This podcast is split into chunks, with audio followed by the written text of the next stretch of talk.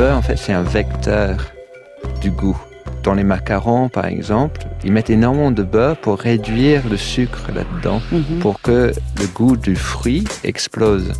Et le beurre, c'est souvent, enfin, c'est dans tous les plats, c'est pareil. Le plus qu'il y a de beurre, le plus que le goût est accentué. Et la photographie, je trouve que c'est pareil avec la parole. Les, les gens, à travers ce processus photographique, ils s'expriment autrement, ils disent des choses qui la touchent de très très près pendant tout ce, ce processus. J'adore entrer dans cette intimité presque indécente.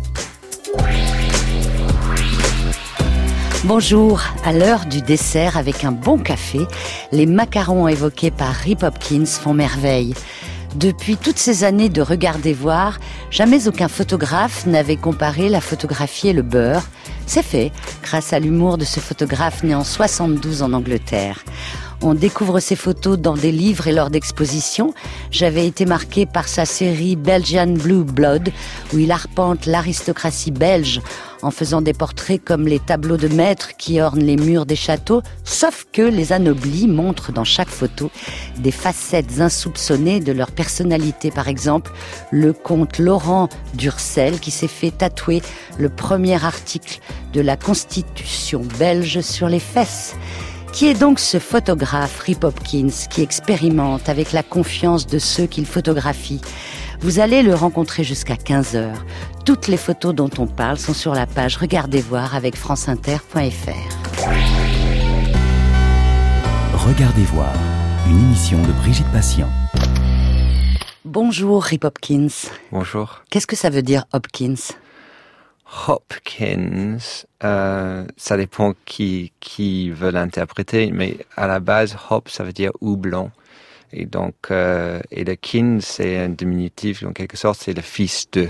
Donc, euh, c'est le fils de celui qui faisait le houblon à la base. Donc, je, pense que ça vient de, l'époque pré-médiévale anglaise. Mais euh, hop aussi, ça veut dire sauter. Ah, ça vous va bien. Euh, donc c'est ça, c'est comme la, une image, la personne interprète comme il veut. Est-ce que Rip est un diminutif? Oui, mon, mon vrai nom c'est William. Et donc euh, de père en fils, euh, dans ma famille, tout le monde s'appelle William depuis toujours. Et donc le premier fils, ce, ce qui est mon cas, s'appelle William. Et, euh, et le RIP, ça vient du pensionnat. J'étais au pensionnat depuis sept ans et au pensionnat Angleterre, on a des surnoms. Donc mon surnom, c'était RIP, euh, que j'ai gardé à travers toute ma scolarité. Et en Angleterre, la scolarité, c'est sa vie. On voit ses parents que très peu. Et c'est en venant en France, quand j'avais 18 ans, pour faire mes études ici à Paris, euh, c'est moi qui ai choisi. Donc, qu'on m'appelle RIP, j'aurais très bien pu dire que on m'appelle William. Et depuis toujours, ben, depuis sept ans, on m'appelait RIP, donc je voulais que ça continue.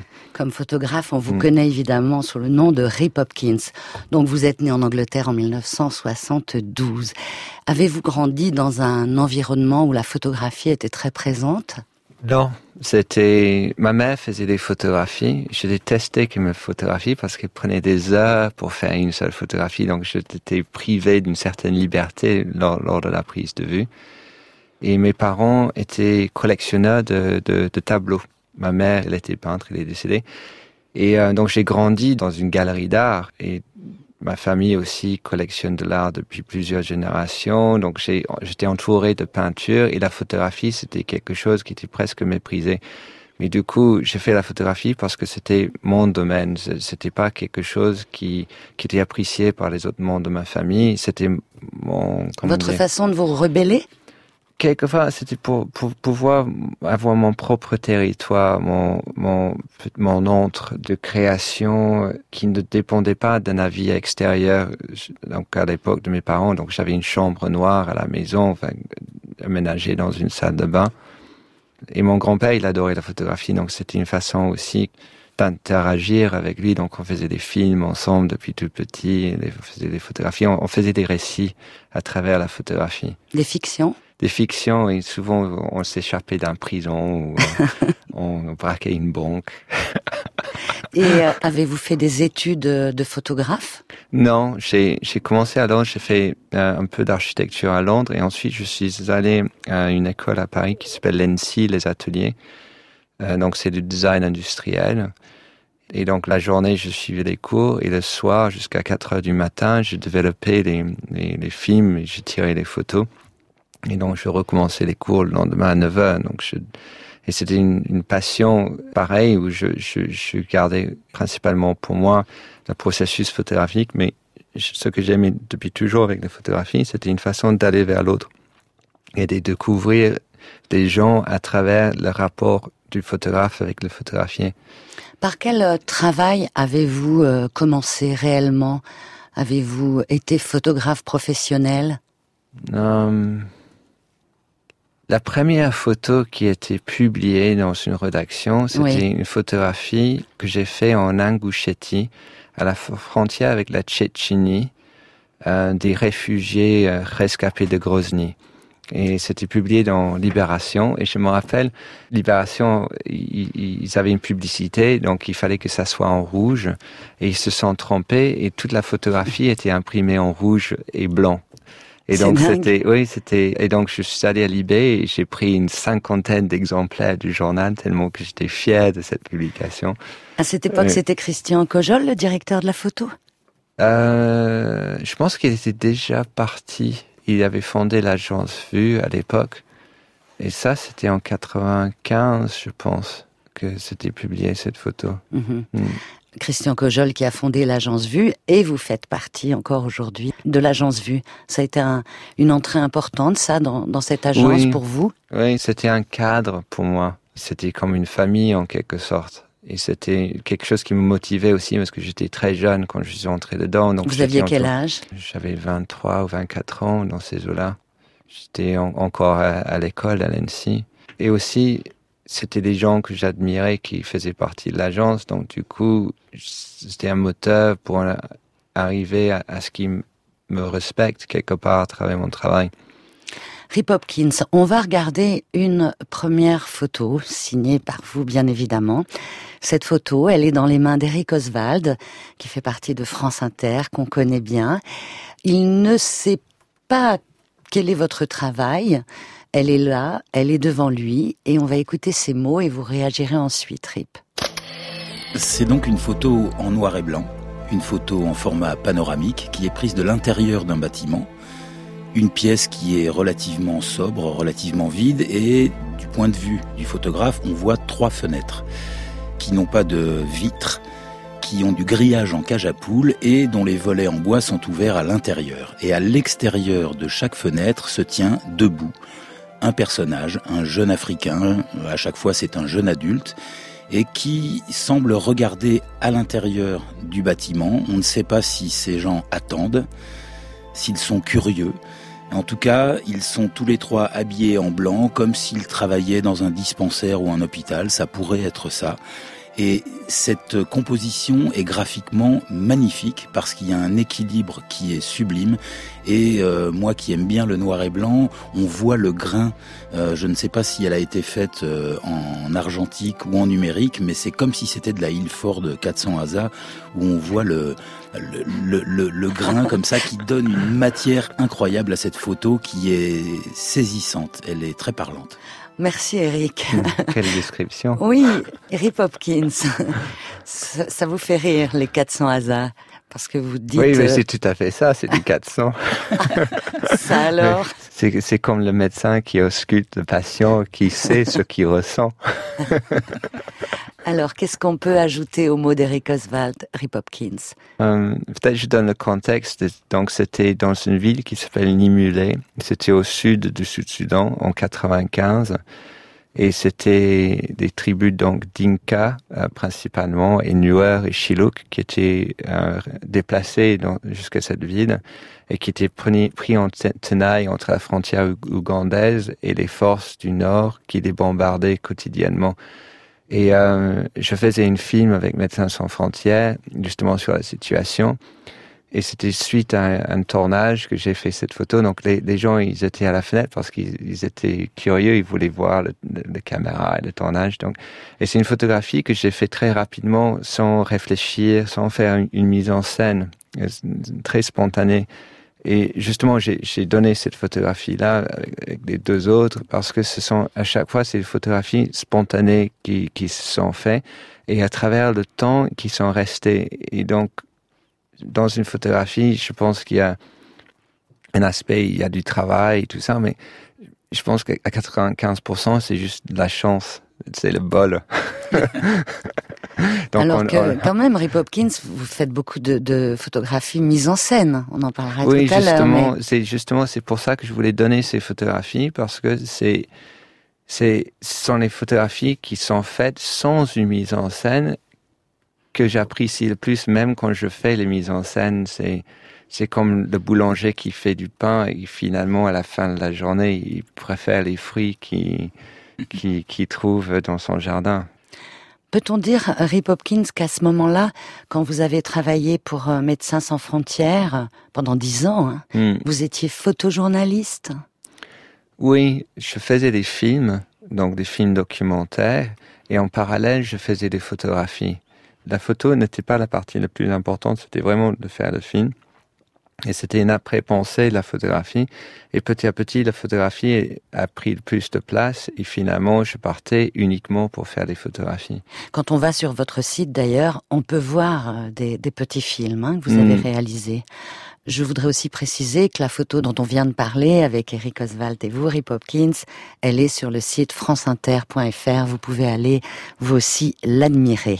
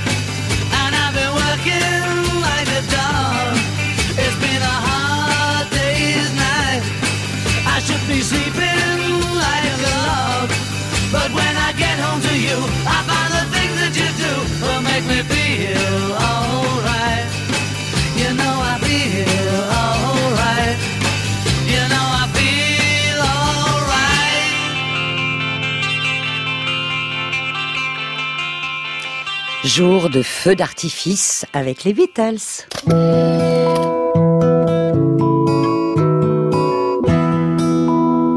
Regardez voir. La photo sur France Inter. Cet après-midi, Rip Hopkins est avec nous jusqu'à 15h. Dans chaque parcours de photographe, il y a des séries ou des projets qui marquent un changement et on aime bien en parler parce qu'ils sont porteurs. Alors j'ai l'impression qu'il en est ainsi pour la série Tadjikistan, Tissage, qui est d'ailleurs aussi Rip un livre et puis on peut la regarder sur votre site. C'est un travail où j'ai basculé d'un format à un autre. C'est-à-dire? C'est-à-dire c'est comme si on changeait de femme. Ah, la comparaison est intéressante. Allons-y. C'est-à-dire dire au niveau du format Non. c'est c'est parce que tout change. Peut-être c'est une mauvaise métaphore. C'est sûr que c'est c'est il faut il faut pas y creuser, mais c'est peut-être dans le sens que avant je travaillais donc en noir et blanc et je j'essayais de, de m'immerser dans les populations avec qui je travaillais presque pour me faire oublier, pour capter une certaine vérité du moment. Donc, euh, Cartier-Bresson, il, parlait de ce moment euh, décisif. de la photographie, euh, de vérité. C'est ça la photo, il faut en profiter. C'est ça la, joie dans la photo, c'est oui, oui, non, oui, non, oui. Hop. Et là, donc, je, pour Tadjikistan Tissage, je, suis passé au moyen format en couleur, tandis qu'avant, je travaillais en 24-36 en noir et blanc. Il y avait des contraintes que, que, ça coûtait plus cher, donc je pouvais faire moins de photographies. Et euh, l'appareil photo était beaucoup plus volumineuse. Et j'ai fait toutes ces photographies-là euh, sur pied aussi. Et ce que j'aimais bien, c'était que les personnes que je photographiais, ils pouvaient venir et regarder sur le dessus du 24-36, c'était un Pentax, l'image que j'allais photographier, parce que c'est, il y a un, verre dépoli sur le dessus qui permet euh, de regarder l'image un peu comme maintenant on le fait maintenant avec des, des, appareils photo numériques, on voit l'image facilement sur l'écran, mais à une époque on ne pouvait pas. Et donc j'aimais bien l'idée de construire l'image avec la personne que je photographiais, au lieu de, presque voler l'image de cette personne à, à son insu, puisqu'il était tellement habitué que je sois là. Euh, que je construis cette image et qu'il y a un vrai travail d'équipe, un peu comme quand on fait un film où il y a un travail d'équipe tout ça. Parce que le travail de photographe, c'est un travail très solitaire. Surtout quand on est reporter de guerre ou d'autres, on est tout seul euh, et, on se sent presque illégitime dans les endroits où on l'est parce que un peu comme un, un sensu ou un, un, prédateur quelque mhm. part. Tandis que quand je, faisais ces portraits euh, avec la participation des personnes, on faisait quelque chose ensemble. Il y avait un échange, il y avait une certaine forme de générosité aussi. Et là, on, a, on approche un peu la mise en scène tout de même. Hein. voilà, donc c'était des mises en scène, mais faites avec les personnes. Avec les personnes. Donc c'est une façon radicalement différente de faire les choses que j'ai aimé. Et ce travail, Tadjikistan Tissage, même aujourd'hui, c'est un de mes, mes travaux que j'apprécie le plus et qui me touche le plus. Euh, et ce sont les images qui se sont vendues, par exemple, en galerie le plus, et toujours aujourd'hui. Oui, et c'est un peu navrant parce que je fais des travaux. Depuis, vous avez bien fait d'autres euh, travaux. Et, et, ça, et, souvent, les, collectionneurs, ils, disent Ah, mais comment ça se fait que vous faites plus d'images comme cela? Parce que à chaque fois, j'aime bien évoluer, faire des choses différentes. Mais euh, dans quel cadre êtes-vous allé au Tadjikistan? J'ai gagné le prix Hachette à l'époque euh, et, maintenant, c'est la fondation Lagardère et tout ça. Donc, c'est une dotation, beaucoup d'argent à l'époque, enfin, toujours aujourd'hui, donc qui m'a permis de faire ce projet sans que euh, j'ai dû avoir des rédactions derrière ou des, des, des, des, bailleurs de fonds pour financer le travail. Donc, j'avais pas de contraintes. La seule contrainte, c'était mon avis d'aller au Tadjikistan et de faire un travail autour du tissage euh, tadjik, des tapis tadjiks et, le lien et le rapport avec les populations euh, sur place. Donc c'était sans contrainte, tandis que les autres travaux que je faisais avant, il y avait la contrainte de rapporter une certaine forme d'actualité parce que c'était pour les rédactions. Tandis que là, c'était une contrainte personnelle et artistique. Cette hmm. photo-là qui est sur le site, elle en fait partie. Oui, des, des, des, enfants. Oui. Hein, elle fait bien mm. partie de oui, Tadjikistan. Alors écoutez, mm. j'ai demandé à quelqu'un de France Inter qui s'appelle Djoubaka, qui est à la programmation musicale, de regarder cette photographie et de la mettre en mots. Alors, qu'est-ce que j'ai en face de moi? Une photo, format rectangulaire, avec au fond une énorme montagne, et puis après, au deuxième plan, en fait, un début de végétation, et au premier plan, des adolescents, visiblement, dans des un champ de paille. Ça rappelle une image un peu de, vacances, de quand on était petit, qu'on allait à la campagne et qu'on s'endormait comme ça. Alors ils ont une drôle de tête parce que on dirait presque une photo euh, des Balkans. ou euh, du nord euh, de l'Italie, à la frontière avec la, Suisse. C'est un moment en fait de glandouille, un moment qu'on apprécie et où tout le monde prend son pied parce qu'ils sont tous dans leur bulle. Il n'y en a pas un qui regarde l'autre.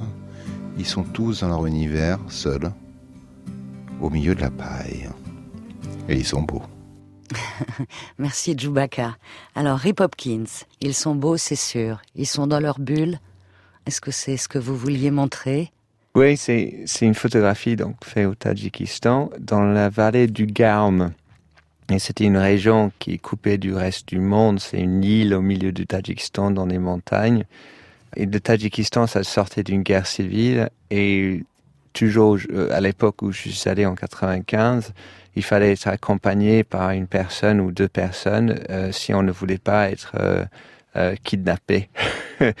et donc c'était une, zone coupée du monde. Et ces enfants, ils étaient dans la paille et je passais par là. Donc c'était pas une, photo montée ou une mise en scène, c'était totalement euh, fait sur le vif et ça capte la joie de, l'enfance. Et ça, ça, me fait penser à, mon enfance quand j'étais à la campagne, dans le foin, où je roulais dans le foin et toutes ces odeurs, de, cette légère poussière qui se met sur la peau et toute cette promesse de, des années à venir. Et c'est quand je vois ça aussi, je, enfin, je pense à mes, mes propres enfants qui ont à peu près cet âge-là. Et c'était surtout la promesse qu'on voit dans cette image, qui paraît, qui perdure, qui je trouve dans le temps, qui résiste, parce que on fait des millions d'images, mais il y a seulement une ou deux ou trois images qui restent dans le temps. Est-ce que c'est ça une bonne photographie pour vous, Rip Hopkins? Une image qui reste? Oui, je pense que c'est une, une, image qui reste dans le temps, mais dans, dans les yeux du photographe, pas forcément dans les yeux de, du reste du monde. Parce que c'est il y a d'autres images qui sont devenues très connues que je trouve pas terribles. Et certains que j'ai fait, que aujourd'hui, que je regarde encore. Et c'est surtout, en fait, dans ma maison, il n'y a pas de photographie. Là, dans le cadre de vie où je vis, il n'y a, il y a aucune image. Ah bon? Non, non, j'ai que de la peinture. Et la, la photographie, j'en ai pas de tout. Mais sauf celle-là que j'ai. Ah. Oui, que à chaque fois que je le vois, ça, ça me, ça me nourrit, ça nourrit l'âme. La peinture est très présente dans votre photographie. Si on mm. prend euh, l'image qui va venir, par exemple, on ne peut pas s'empêcher d'y penser. Elle, vous nourrit, ça veut dire que non seulement vous avez évolué dans un environnement familial où la peinture était là, mais est-ce que vous allez voir des expos? Est-ce que vous regardez beaucoup de livres? Est-ce que vous vous vous inspirez de cette façon en la regardant la peinture? Oui, c'est la de toutes les, les, expos que je vais voir, c'est plutôt celle avec la peinture que, qui m'inspire le plus, qui me nourrit. J'aime beaucoup cette interprétation d'une d'une réalité ou d'une existence et la façon que le peintre il injecte son âme dans son travail, ses craintes. Je suis terrifié par la mort, je suis pas religieux, et donc, euh, je trouve dans la peinture, il y a une certaine forme de réconciliation avec ça, avec la mort qui nous attend tous.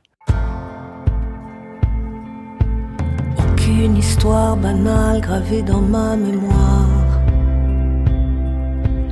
Aucun bateau pirate ne prendra le pouvoir. Aucune étoile filante me laissera dans le noir. Et demain, tout ira bien, tout sera loin. Là au final, quand je prendrai le large, tout sera loin.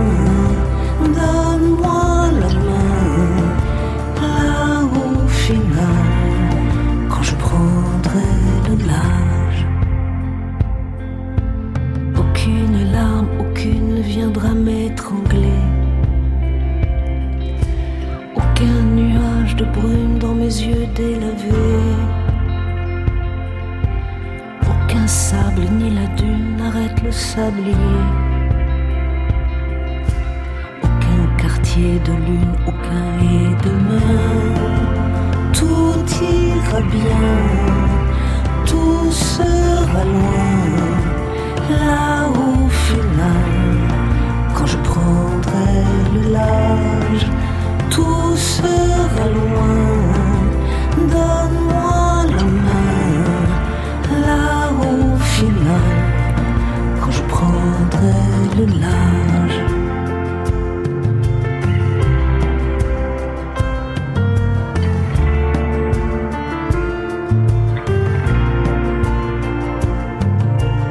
Aucun autre décor, aucun autre que toi. Clé à bord, aucune chance pour moi. Et demain, tout ira bien, tout sera loin. Là au final, quand je prendrai le large,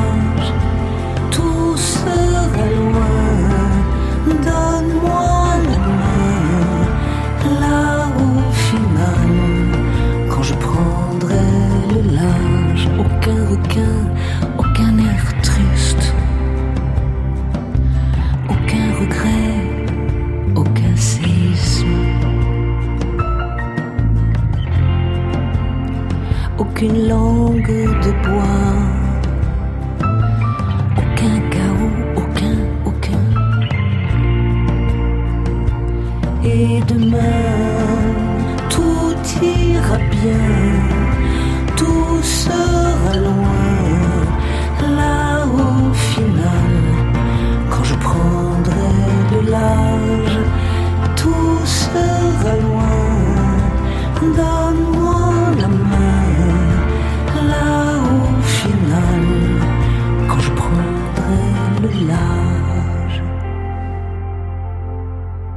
La chanteuse française la plus connue des Anglais, Françoise Hardy, avec un extrait de son 24e album Le Large.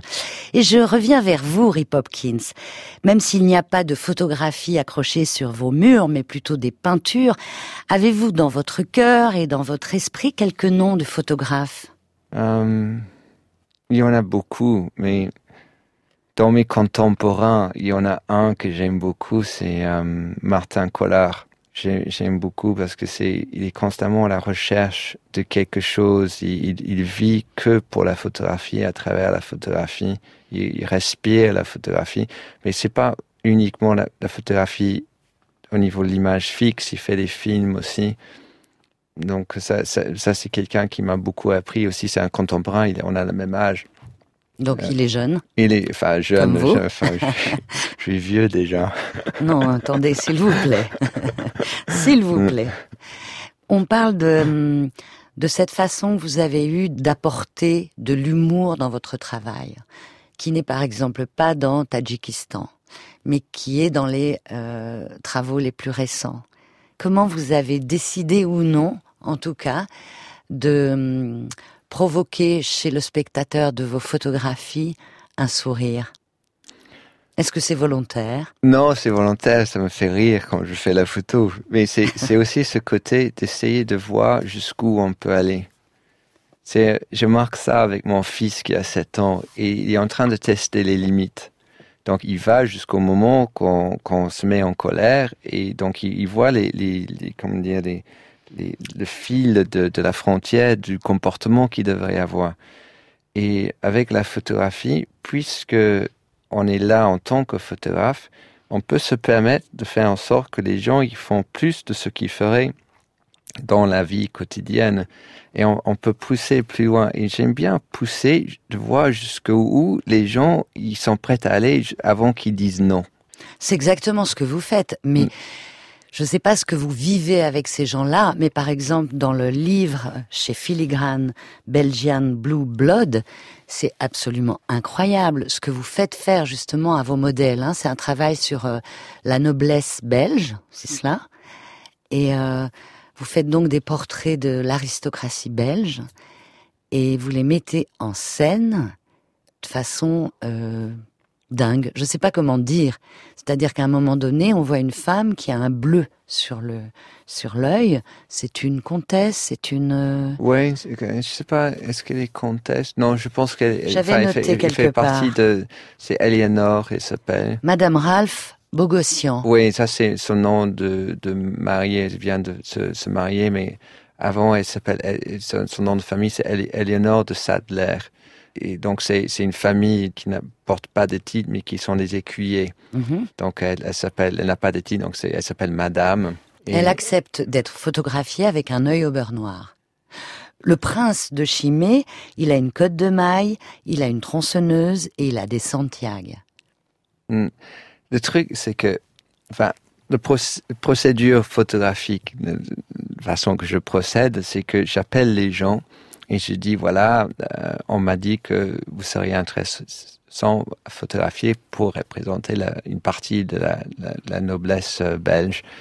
Et si la personne dit oui, déjà, ça veut dire qu'il y a une certaine forme de sélection natu- naturelle qui se fait parce qu'il est prêt à prendre le risque de figurer dans un ouvrage comme ça.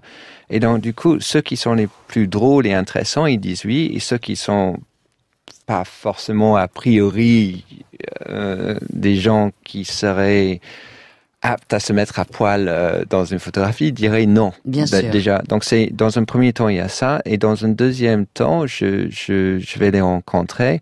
Entre temps, ils ont vu mon travail sur Internet, donc ils savent de quoi il, il faut s'y attendre, en quelque sorte. Et en arrivant chez eux, souvent, euh, je m'entends bien avec les gens euh, et on trouve des, des, des points d'intérêt des- en commun. Mhm. Et pour ce travail-là aussi, on, souvent ce sont des amis d'amis. Et donc il y avait déjà une certaine forme d'introduction.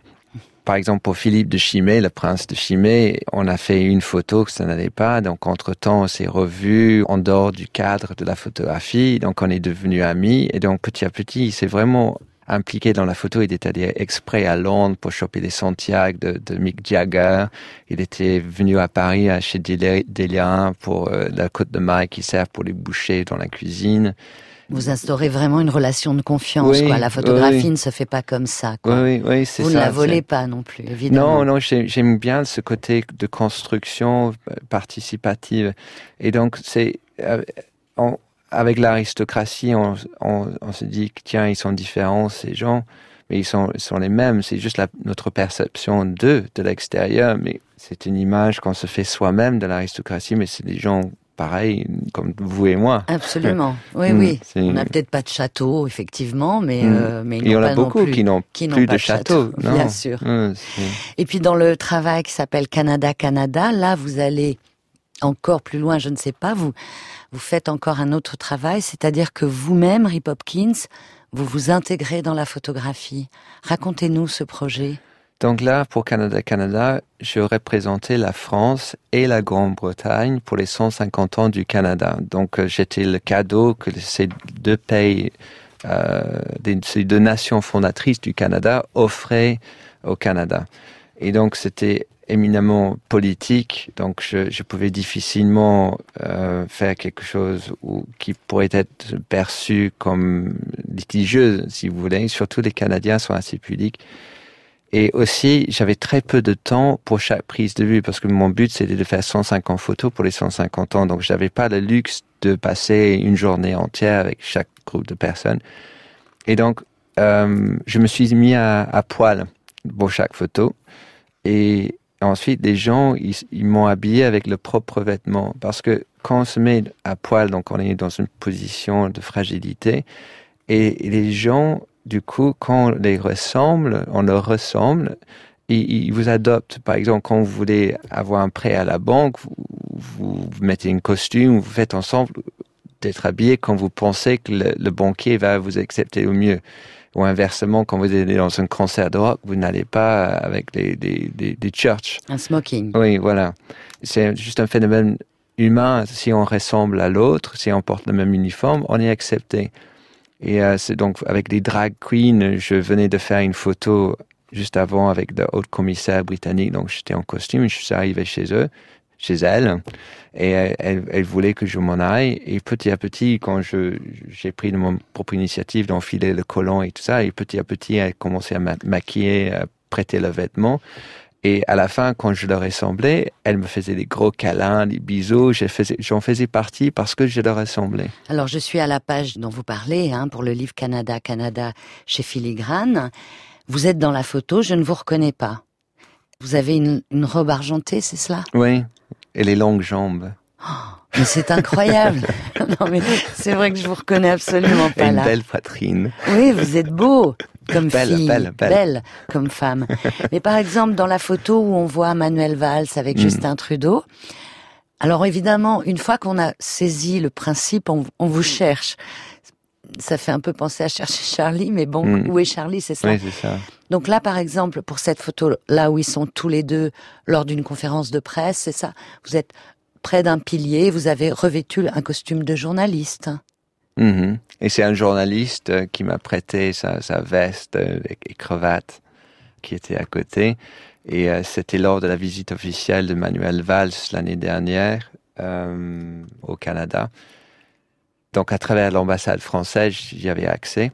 Et on a, on, a, on a préparé la photo en amont parce que euh, ça s'est passé très très vite. Et euh, j'avais un, un déclencheur pour faire la photo à chaque fois à Ah distance. voilà, c'est cela. Comment, Donc c'est moi qui photo- faisais la photo, mais je voyais pas forcément ce que ça donnait. Donc je faisais 400 ou 500 à chaque fois. J'en ai fait un million de photos en tout pour en sortir les 150 là-dedans. Donc euh, c'est différent du, du travail sur le Tadjikistan où j'avais juste droit à trois ou quatre prises et là à chaque fois c'était 500. Ce travail Canada-Canada avec vous, qui est dans la photographie, est-ce que vous allez le reproduire, comme certains photographes reproduisent un procédé, euh, Non, euh, non. ou est-ce que c'était juste sur ce projet-là C'est juste sur ce projet-là, mais j'en ai fait d'autres en Roumanie avec un déclencheur à distance, mais où il y avait un fil qui me reliait à l'appareil. Donc le, le fil, ça a aidé à me retrouver.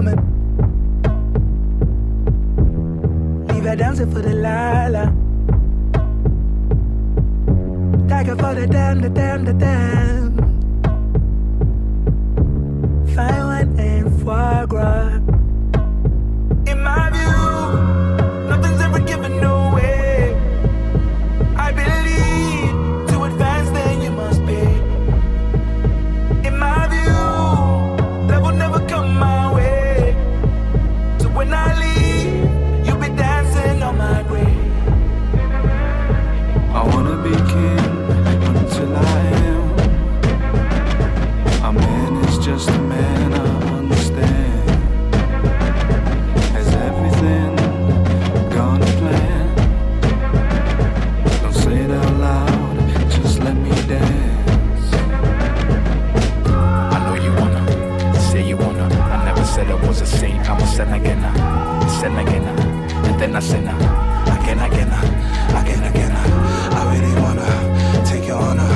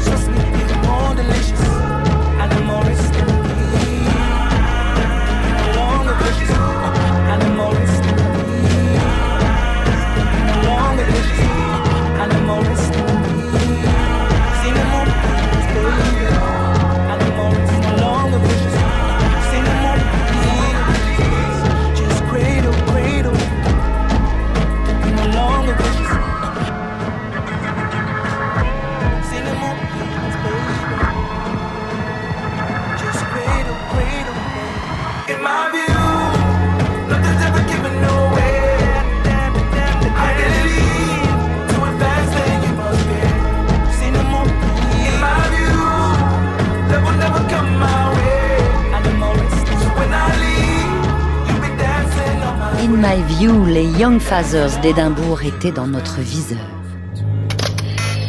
Regardez voir. Brigitte Patient. La photo sur France Inter.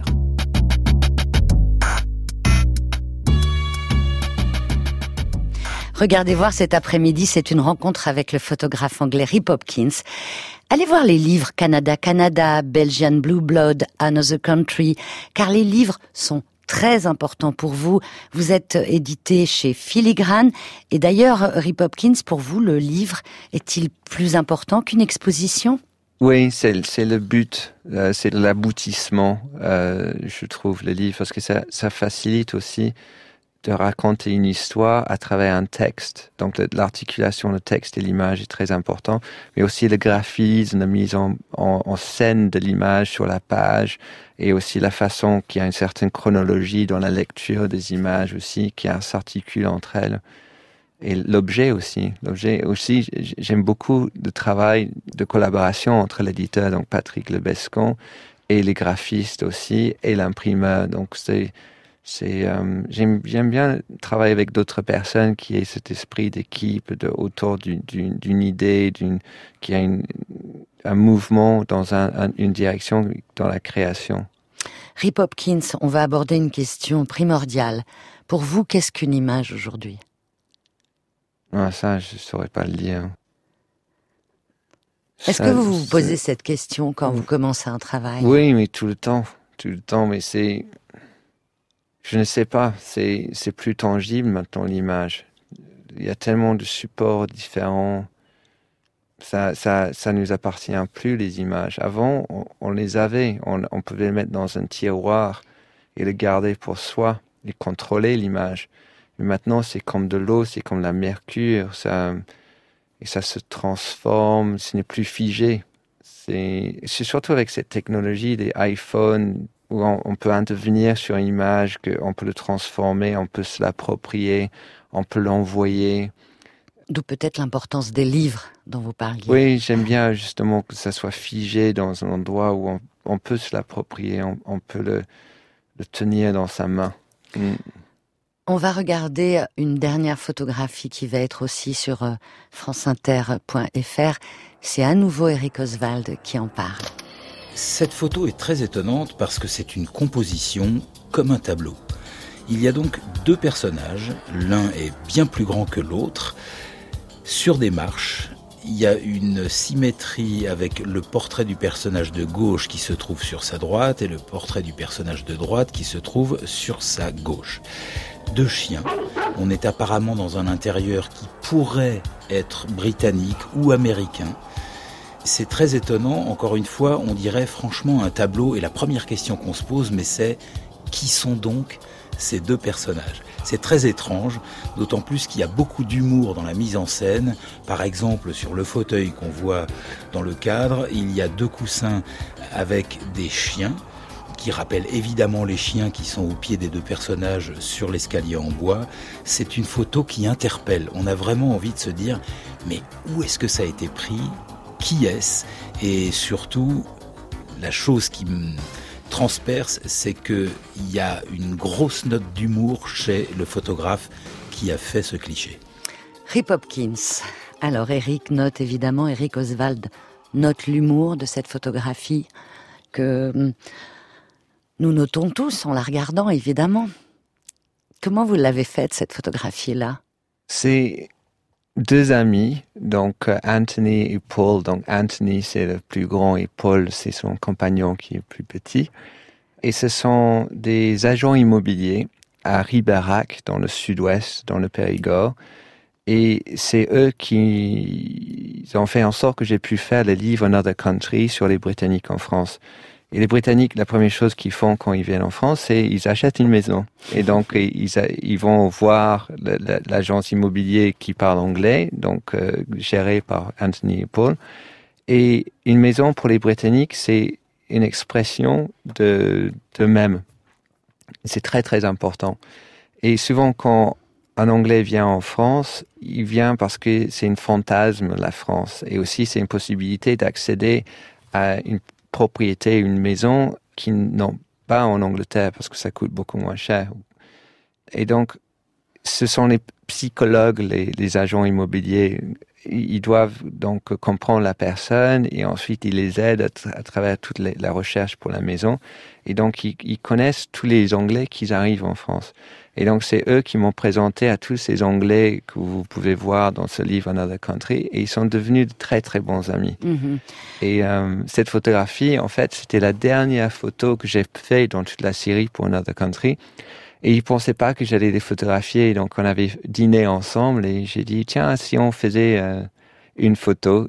Et ça s'est fait très, très vite. En, deux secondes, on, est mo- monté de table.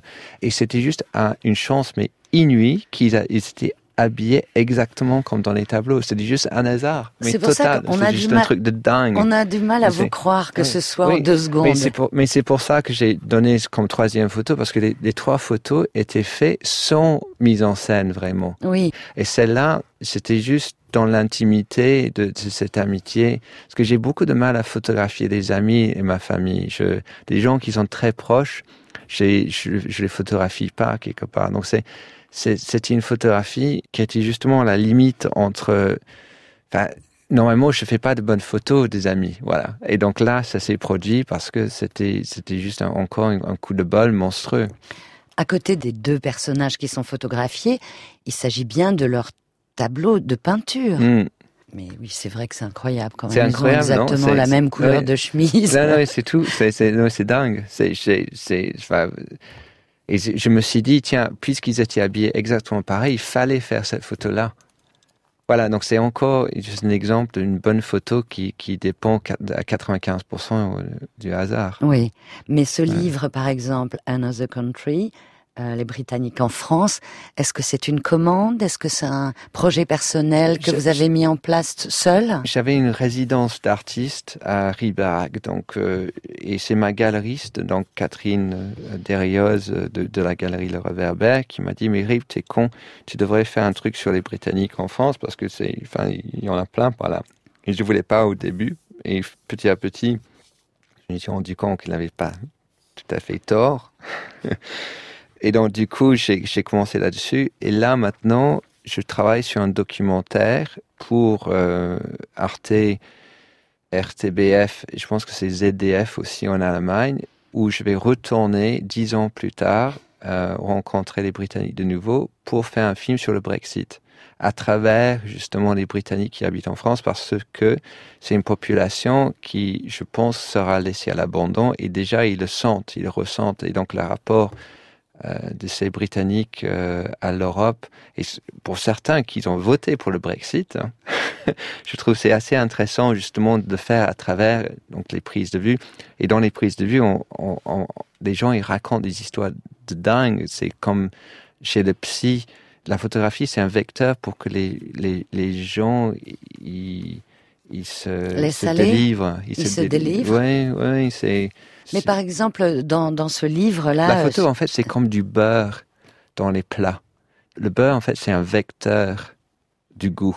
Oui, Donc, dans les macarons, par exemple, des bons macarons comme la durée et tout ça, ils mettent énormément de beurre pour réduire le sucre là-dedans, mhm. pour que le goût du fruit explose. Et le beurre, c'est souvent, enfin, c'est dans tous les plats, c'est pareil. Le plus qu'il y a de beurre, le plus que le goût est accentué. Et la photographie, je trouve que c'est pareil avec la parole.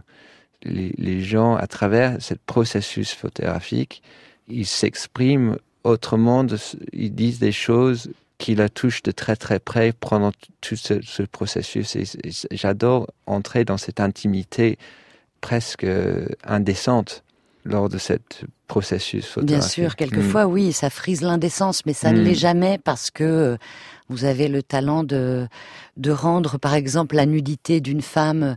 Elle est, elle est assise sur un âne, non? Mm. Elle a dos d'âne. Oui, Rachel. Elle est incroyable, cette photo.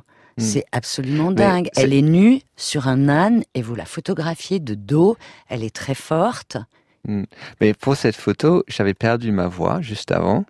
Et je suis arrivé et il m'attendait dans son salon à poil déjà sur son âne. J'avais rien à faire.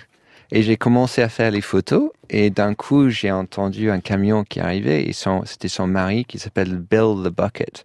C'est- Tout le monde a un surnom en Angleterre et ça veut dire Bill le godet. voilà, parce qu'il est, c'est un, le Godet, c'était un chauffeur de, de grue, de Oui. pelleteuse, voilà. Donc, euh, c'est un mec euh, que, j'ai entendu c'était un, un gros, un, un type assez colérique, euh, un gros mec et tout ça. Et donc, je l'entendais arriver, donc sa femme à poil devant moi dans le salon, dans une position assez compromettante. Et donc, j'ai rangé mon appareil parce que je me suis dit que si jamais devenait violent, au moins mon appareil Serait à l'abri. ma figure peut-être pas. Et donc, il est arrivé et j'étais tout tendu. Il, il a dit Ah, bonjour, comment ça va? Je suis ravi de vous rencontrer. Je vois que vous avez rencontré ma femme. en quoi puis-je vous aider Ils sont Ils sont incroyables. drôles. C'est, donc, je suis pas sûr que j'aurais réagi de la même façon si quelqu'un était avec pas. ma femme à poil dans le salon. Et une dernière question, Rip Hopkins. Pourquoi vivez-vous en Belgique? Euh, parce que on attendait notre premier enfant et c'était cher à Paris pour avoir de la place. Et aussi, j'ai- j'aime bien le changement. J'aime bien, je connaissais un peu la Belgique donc- et j'aime bien le Bruxelles. Je trouve que c'est comme à Londres pendant les années 80. C'est là où j'ai grandi Mhm. où il y a une vraie mixité culturelle, c'est un bordel monstrueux, mais j'ai- j'aime bien la liberté qui est là-bas aussi. Donc, euh, du coup, on a la liberté, on a plus de place. Euh, les enfants, ils, sont, ils ont plus de verdure ici. Je peux être à Paris en 1h20, donc je suis à Paris toutes les semaines. Bien sûr. Et aussi, j'aime bien le recul. Par exemple, quand je travaille sur ce documentaire, il y a beaucoup d'écrits. Donc, du coup, je suis coupé de Paris, je suis coupé de Londres. Et là, je peux rentrer dans ma bulle et je peux écrire. Et ensuite, euh, ça, ça me donne. C'est comme une bulle euh, qui est nécessaire pour créer. Merci beaucoup, Rip Hopkins. Je rappelle que vous faites partie de l'agence Vue, que vous êtes représenté par la galerie, la belle galerie Le Réverbère à Lyon. Et puis euh, sur le site, on trouvera tous vos ouvrages, toutes les maisons d'édition. Il y en a une en particulier, hein, c'est Filigrane. Merci beaucoup, au revoir. Merci, merci, c'était un plaisir. Pour nous aussi, c'était un plaisir. Si vous voulez retrouver la programmation musicale de Thierry Dupin, il y a la page Regardez voir avec franceinter.fr. Vous y voyez aussi les photos dont on a parlé et tous les liens utiles. La réalisation de Regardez voir, c'est Marie-Hélène Fauquet. L'attaché de production, Perrine Malinge. À la technique, Fabrice Desmaz. Je vous retrouve demain avec grand plaisir à 14h dans trois lieux, avec trois personnages qui font vivre la photographie en France par leurs actions, avec tous les publics au quotidien. Céline Duval de Stimultania à Strasbourg, Fred Boucher, le directeur du pôle photographique Diaphane, c'est dans l'Oise, et Michael Houlette, directeur de la maison Robert Doineau à Gentilly. Appelez-moi Johnny, c'est tout autre chose. C'est votre rendez-vous sur France Inter juste après les informations, une série des médias francophones publics.